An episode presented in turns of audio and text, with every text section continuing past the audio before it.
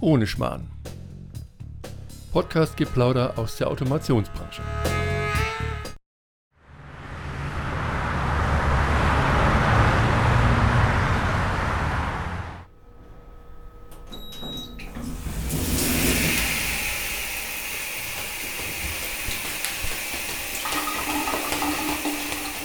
Ein Film aus unschuldigen Wassertropfen zog sich wärmend über unsere nackte Haut.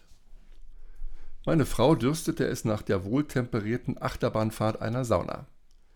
In Ermangelung ihrer Busenfreundin sollte ich das befreiende Gefühl mit ihr teilen dürfen. Wir hatten Glück. Es war nicht viel los in der gemischten Sauna. In der Sauna verraucht der Zorn und die Galle trocknet aus. Die gehobene linke Augenbraue verriet, dass die Zunge meiner Frau mit finnischen Lebensweisheiten nicht zu lösen war.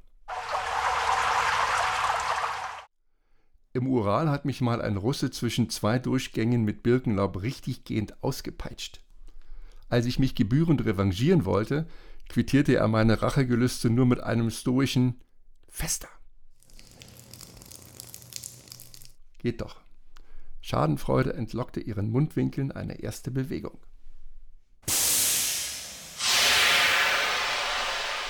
Was gibt es Neues aus dem Plauderstübchen? lenkte sie mit gedrosselter Stimmlage ein. Die Kabelfritzen aus Stuttgart haben erstmals eine Roboterleitung vorgestellt, die sich vor allem für den Einsatz mit Gleichstrom eignet, nicht nur wegen ihrer Torsions- und Biegefähigkeit. Der Aufguss nahm mir den Atem und zeichnete ins Gesicht neben mir ein wohliges Lächeln.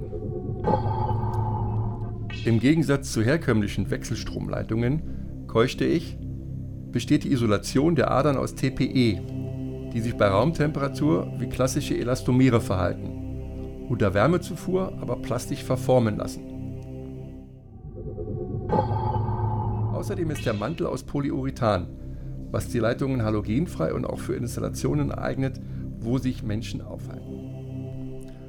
Mein Hämoglobin schrie nach Sauerstoff. Wollte ich in diesem Durchgang noch etwas ergänzen, würde ich ein paar Mal durchlaufen müssen. Gleichstromleitungen sind ein wichtiger Baustein für künftige Fabriken. Ohne das bisher notwendige Hin- und Herwandeln zwischen Gleich- und Wechselstrom lassen sich enorme Mengen Energie sparen. Experten meinen, dass Gleichstromnetze in der Industrie bis zu 20 Prozent Energie einsparen können. Nach dem Durchgang suchte mein Kreislauf angestrengt nach seinem Nullmitteljahren. Als ich die Kabinentür öffnete, folgte ich der vertrauten Silhouette, ohne die örtlichen Wegweiser zu erkennen.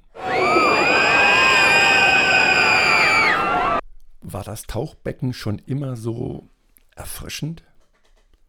In unseren Bademänteln sanken wir in die Liegestühle. Förmlich enthemmt legte ich nach.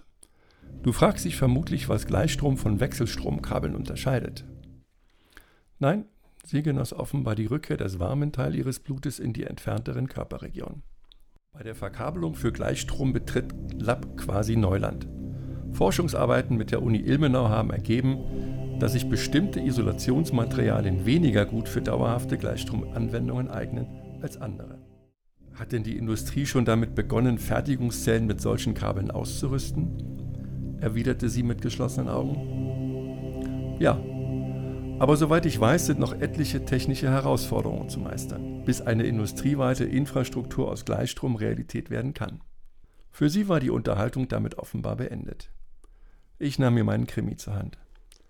Während ich noch nach der richtigen Seite suchte, verriet ein dezent nasales Einatmen aus dem benachbarten Liegestuhl, dass meine Frau ihren Bedarf an Automationsnachrichten für heute gestillt hatte.